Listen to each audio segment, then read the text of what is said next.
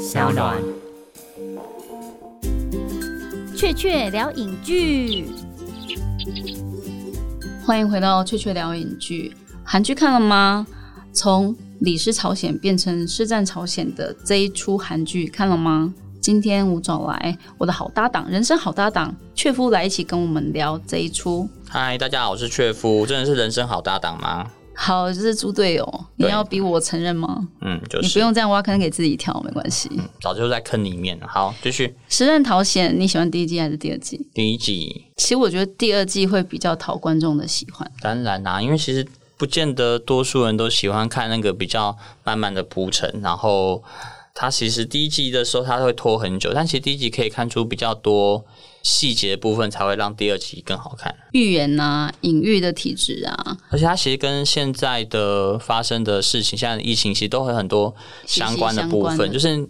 但是它更厉害的是，它呈现出两个就是当政的政权跟平民百姓的困境，就是它很穷困的那个面貌很明显。出门酒肉臭。对，然后重点是你去想想一个问题，就是说为什么瘟疫会发生？你去想第一集的内容，就是他们是因为吃了病患的尸体之后才开始发病。那如果一个正正常的国家，就算它上面在宫斗，然后让那个王变成了丧尸，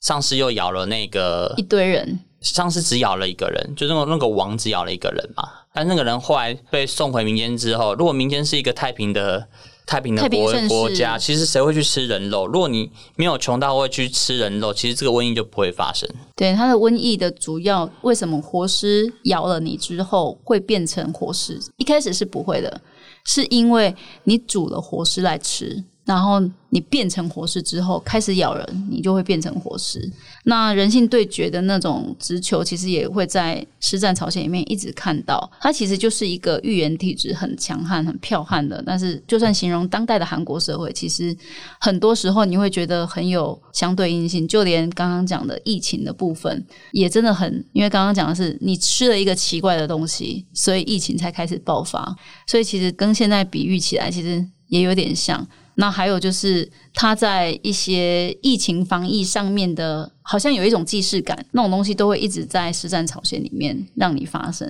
所以他讲的是古代的故事，可是你又觉得很有既视感，看起来像是现代的故事。从另外一个来讲，它疫情为什么会扩散？就是你还记得吗？它就是呃，那个病毒被带上一艘船，然后从东来，就是釜山附近往韩国的中部去传染扩散扩散。对，那就是说，因为那你要记住那艘船什么都带着贵族，贵族因为想要逃亡而把平民给遗遗留遗弃下来，但是反而是带着病毒去传染给整个朝鲜。韩国对，所以才会变成这种状况。所以其实他虽然在讲的是传染病，但是他其实是讲的是因为一个为政不仁的，所以他才会变成最后那般的样子。其实那是一种跨境的传染的那个船的媒介，有点像是钻石公主号。那其实第二季一般的观众会比较讨好、比较喜欢的地方，其实是因为它有一个非常相对于第一季更快的节奏，甚至是剧情的进展。它跟第一季比起来，第一季的酝酿啊，逼观众去思考。或者是去想说，哎，为什么事情会变成这样子的那个留白空间，相对是少的，被压缩的。可是，一般通俗观众他就是要看这种就是人性对决的直球啊，那种的故事就是会比隐喻更容易懂啊。你光看《寄生上流》的那种快感的东西呀、就一定会看得懂，你就会觉得你看得懂，然后你就会觉得你很入戏呀、可是相对于这样子的话，第一季其实它有一种很绵密安静的那种进展的，甚至是有一点恐怖的酝酿氛围的那种东西。其实它在戏剧的技术上面相对是比较老派的，可是它又是比较可以逼你思考。然后第二季相对就会是比较很肉眼可见的那种声光效果啊，一堆活尸追逐啊，或者是家人之间的砍杀、啊、对决啊，那种东西就比较肉眼可见啊。所以相对之下，第二季会比较讨好。那第二季因为更讨好了，更受欢迎了，所以他就莫名其妙从李氏朝鲜变成师战朝鲜。为什么他不是在第一季就变成师战朝鲜这个名字？应该是因为它对啊，就第二季更红了，然后对啊它红到韩国人突然发现，因为他其实他的韩国人突然发现中文的片名面对，他其实是只有中文片名有问题，所以他可能就只是在马华人地区，就是台湾、新加坡或者是马来西亚会有这样的中文片名的问题。不然，他其实他在国外，他就是叫 Kingdom，就是叫王国，只有这个名字而已。韩文应该也是同样的名字，那所以。就跟首尔我们原本叫汉汉城城一样，但是汉城就代表是它是一个附属的国附属家于的中国王朝、明朝的这个城市，所以它后来证明成首尔。然后，但是那李氏朝鲜会会有问题，就是因为它的谐音是李氏朝鲜嘛。那李氏朝鲜就是在他们在被日本占据之前的那个国家叫做朝鲜。那日本后来把他们占据之后，就称呼之前的那个朝鲜叫李氏，因为它是一个李氏的王朝，所以就叫李氏朝鲜。所以其实只有日本人跟中国或台湾在写历史的时候会会把它称为李氏朝鲜。那韩国人认为被日本人占据是一种屈辱，是一种很痛苦的历史，所以他们很反对用这样的名称。所以后来就变成从善如流去改了这样的名字。那只是说他当然改的很紧急啊，所以就是失善朝鲜其实也没有比较分析啊，记忆就没有比较好。记忆点就比较不怎样。但反正他已经红了，他没差，大家只是会去讲哦，就是那出戏。那对他们来说没差，因为有时候片名它会是很直接的吸引观众要不要去看的一个契机。反正他就是朱志勋的朝鲜，就是对他今天都红了，朱志勋演就可以了。那其实《师战朝鲜》还有一个针对于活尸类型戏剧的一个还蛮高标的一个成就。那当然前提是因为它就一集就六千万台币堆出来的啊，在台湾电影里面，一部台湾电影基本上的成本通常就是三千万，但是呢，《师战朝鲜》呢一集就花你六千万的台币，然后何况是说一季有六集哦。所以你可以想见，它在活尸美学的打造是一定是有肉眼可见的制作水平的高，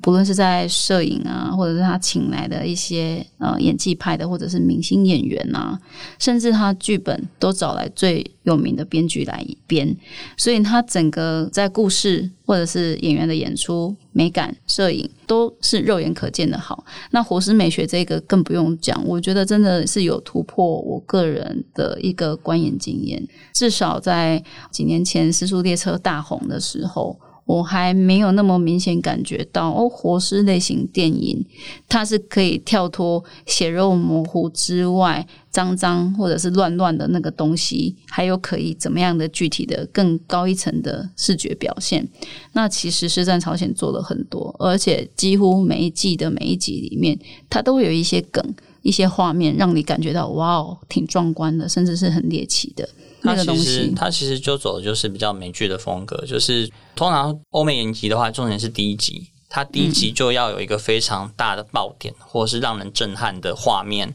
或者是剧情。然后让你让你震撼到，因为就是你知道追剧其实是第一集是很重要的，第一集你不能完全的很平的去叙述去铺陈，然后结束之后没有让人家没有感觉到，这样很多人就会弃剧。这样你就算后面再怎么厉害，通常观众不会再追追下去，因为它不像是电影的体质，说、哦你已经买票了，对，你就被关在里面。他的《失战朝鲜》第一季的第一集，你记得最后面是什么？就是一个医女，她在医馆里面，然后被一群活嗯尸小山堆叠的啃噬，然后呢，他就要死不死的成为那个小山丘的一个头，然后其他的地方全部都是火就很。像一个就是活尸堆起来的火山，然后那个正在被啃咬的那个医女，她的头正在动，那奄奄一息，但是还是正在被啃咬，然后血流如注，就很像火山要爆发前夕的那种岩浆流出来的感觉。隐喻感非常重，它第一季第一集真的前面铺的蛮很久慢的很慢。然后对话也多，但是最后就是那一幕，好，你就会忍不住就会，至少你会往第二集看。然后它后面第二三四五六，它又一直每一个都有爆点，一直到最后都是有爆点，甚至它第二季也是至少每一集都有一个让你很有印象的镜头或画面，然后甚至到最后第二季的最后一集就是有全智贤，还有在那个子还有在那个小皇上他的脸上有上面其实有一只活尸虫没有被去除干净。对对对，就是这个病毒会躲，又跟我们现实中很像。对，就是现在我们知道 SARS 的时候啊，发烧是一个很铁铮铮的证据，你有没有得到 SARS？但是现在的肺炎变成不是。那接下来就是刚刚讲到小王子，后来变成小殿下，他有一个进入了一个算是青瓦台或者是韩国总统或韩国王上的一个魔咒吗？只要你当上韩国的大头头，好像通常都没什么好下场。有一部新的电影叫《南山南山的部长们》，然后就有一个有一句对有一句台词，就是说青瓦台青瓦台的风水不好，所以当上了韩国的总统或领导人，他的下场都不太好。那那以师战朝鲜来讲，因为其实他的那个宫殿。首尔那个宫殿其实也就是在青瓦台的附近，就是在汉江的北岸那边。那其实它是很近的，所以其实他们风水真的不好想象都是不好。所以其实你看，实战朝鲜他当权的，其实最后下场都不会太好。就一开始的时候，那个父王基本上他已经就是被炼成火尸了。然后接下来我们以为说，哎，李昌这个世子他。朱志勋饰演的这个角色，可是李昌他很聪明啊，所以你可以理解为什么李他不接，对他他他不想当王，对，他结局是他不当王，预知说这个位置不好做，那一定会。就算做得好，下场也会很凄惨。其实这是后话，因为其实，在剧情里面呢，李昌他之所以决定自己不做这个王的位置，而是让位给，其实他知道根本不是他亲弟弟，不是同父异母的那种亲弟弟哦，是根本那个太后中殿娘娘就没有生儿子，他明明知道这件事情的。但是呢，他还是让这个婴儿来当继承人，然后在那个戏剧的铺陈跟它的象征的含义上面，其实表示着另外一种，例如说，那个小婴儿其实是代表人民的，他是他下属的小孩，所以他其实是把这个整个国家交接给这个国家的人民。在象征意思是这样子，就是他是很有意识的想要去做这件事情，所以他才会塑造这个角色的人格之清高跟有理想性。但在另外一方面呢，其实他又有另外一种追求，他就觉得说他当了王，就是他在台面上的台词是说。即便我真的当了王，有什么用呢？因为他的恶根，那个文化的恶根，或者是那个所谓的活尸病，并没有真正被根治或找到一个解决之道。就是通常病哦，就是一个瘟疫或者是病，就是他比较有当代人的想法，就是我们都会觉得把病况或者是一个灾难平息掉就好了，你不一定会去找说它的根源是什么，它为什么会这样，然后你再去找到说解决彻底解决掉它的问题的那个方法，你会觉得看起来就是表面太平啊，然后大家没伙食这样就好了。但他想的是说，他要把这个东西的问题找出来，甚至是要找到真正解决的方法。所以，其实这个人他的理想性的性格已经非常严重了。然后在结局的部分，他又带出了哎全世贤这样的角色，然后带出医女，其实他根本还没找到答案，然后他们快要找到答案了，所以他留的那个所谓的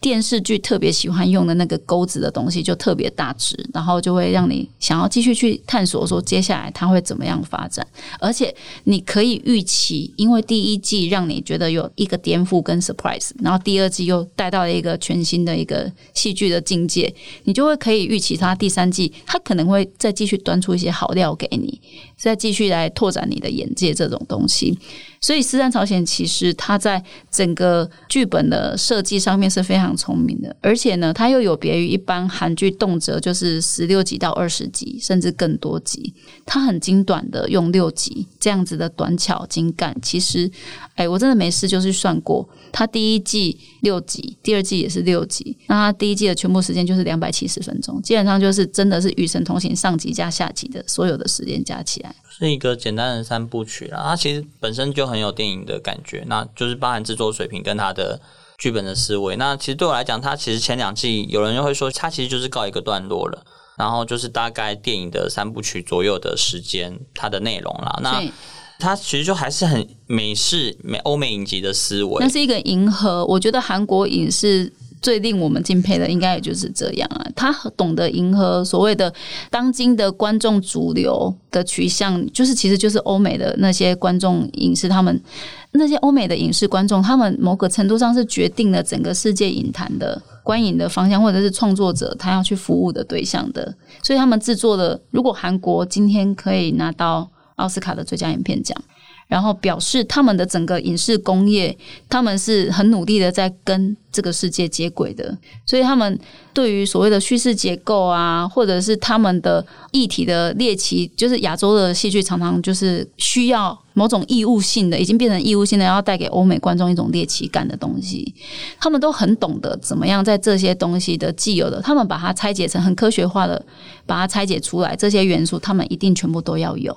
所以他们全部都把它拼贴成成功。就是以前我们不会做韩国车，我们不会用韩国家电，但是现在我们会用了，他们就是会弄得其实他们把它足够的很好。整个产业就是完全是司法好莱坞了，所以其实这样的结果不是很意外，只是说原本的戏剧那边都还是以电视为主，电视台为主去做发展，然后但是《师战朝鲜》比较介于这个之间，比较像是电影的部分，所以其实《师战朝鲜》这部剧，我一直觉得它应该某个程度上对于韩国的影剧圈也是一个震撼弹，因为其实他们当初在拍摄的时候，因为那个制作成本之高昂，很多人是唱衰它的。其实全世界啊，除了好莱坞之外啊，全世界影视工业大体上很容易就沦为血汗工厂。就算好莱坞也是啊。可能是，但是有一些比较大牌的，他们可能就可以免免脱于那些就是公司或者是被压榨的一个困境。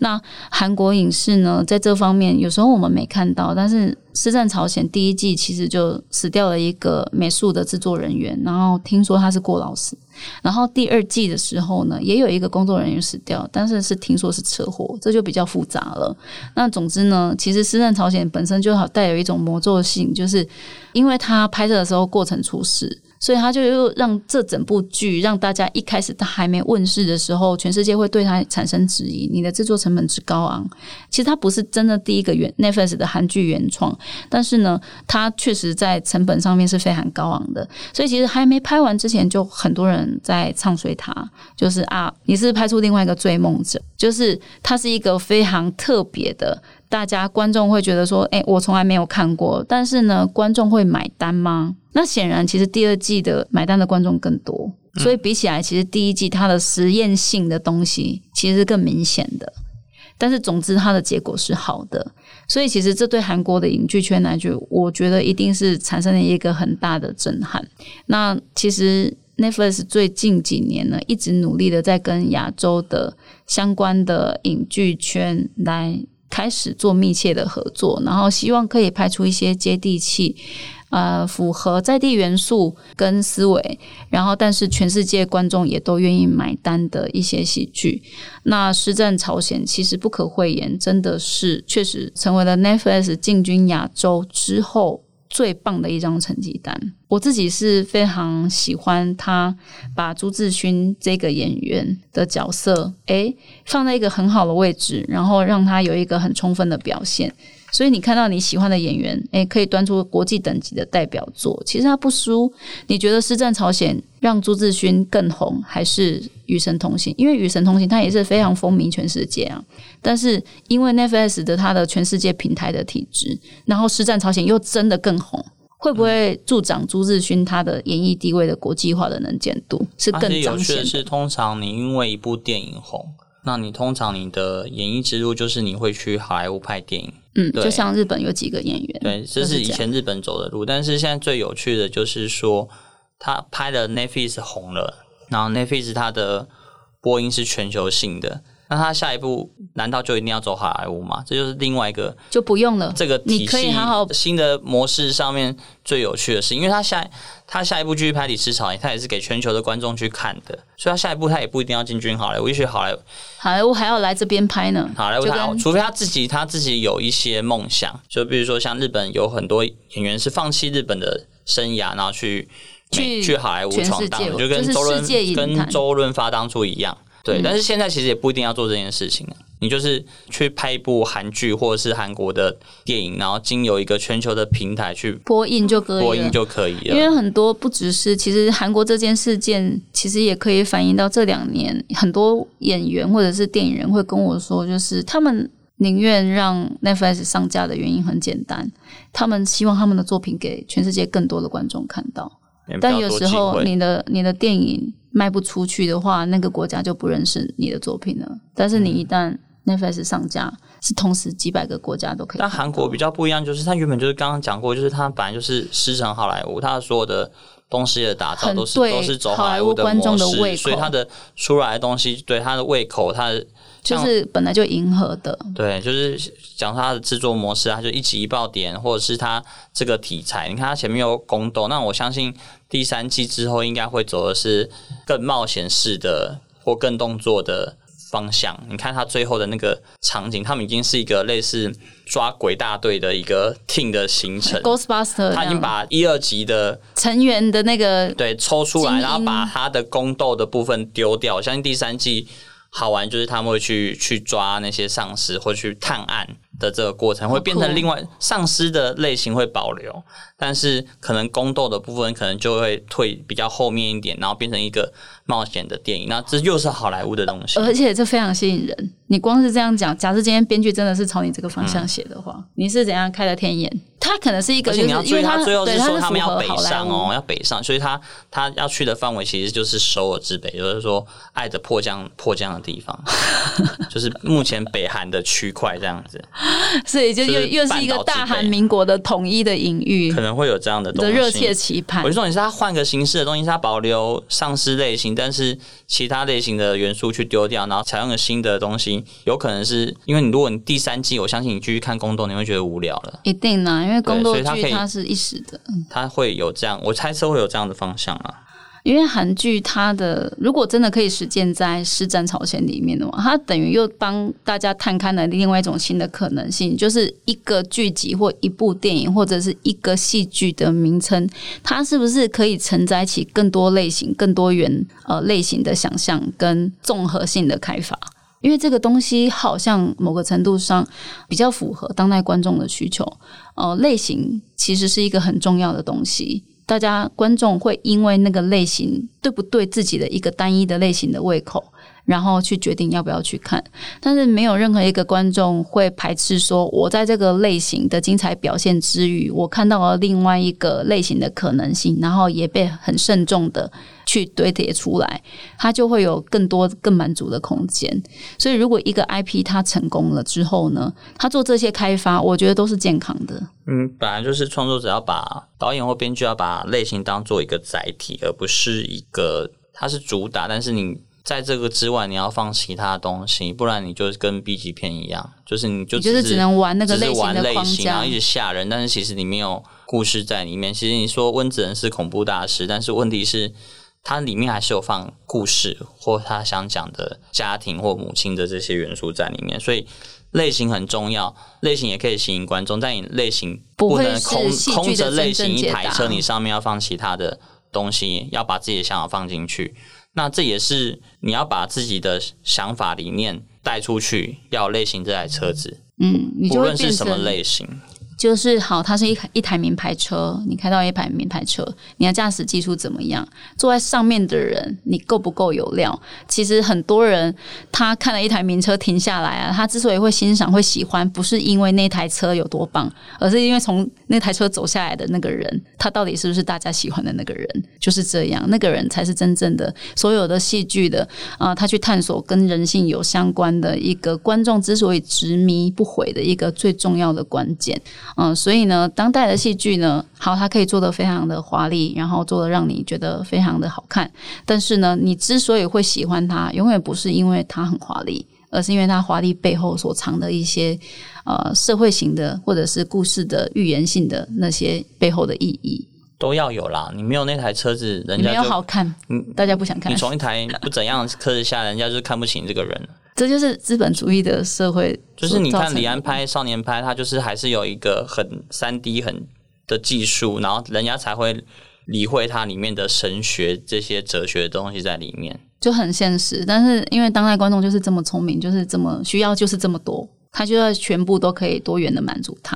但是你要你要先让他看得起，好，所以希望我们台剧也可以有拍出越来越多这种看得起的、被看得起的。哎，我真的觉得我们上次去看的那个《谁是被害者》不错，找机会要真的好好的推荐给大家。那应该我们现在看到的。最好的他一开始会看到，的，对 Netflix 台剧，你看到那谁是被害者，你会看到的是他前面几集会看到他的样子，但我相信后面会看到他的实质的内涵。对，真的非常力推。我决定我下个月就是狂做这一出 你的立法院还没有做完，啊，对，还没对，立法院也是要狂推给大家，也是一个就是类型很有诚意，然后很值得推荐给大家的台剧跟台片。好，我是雀雀，我是雀夫，我们下次再来夫妻吵架聊天。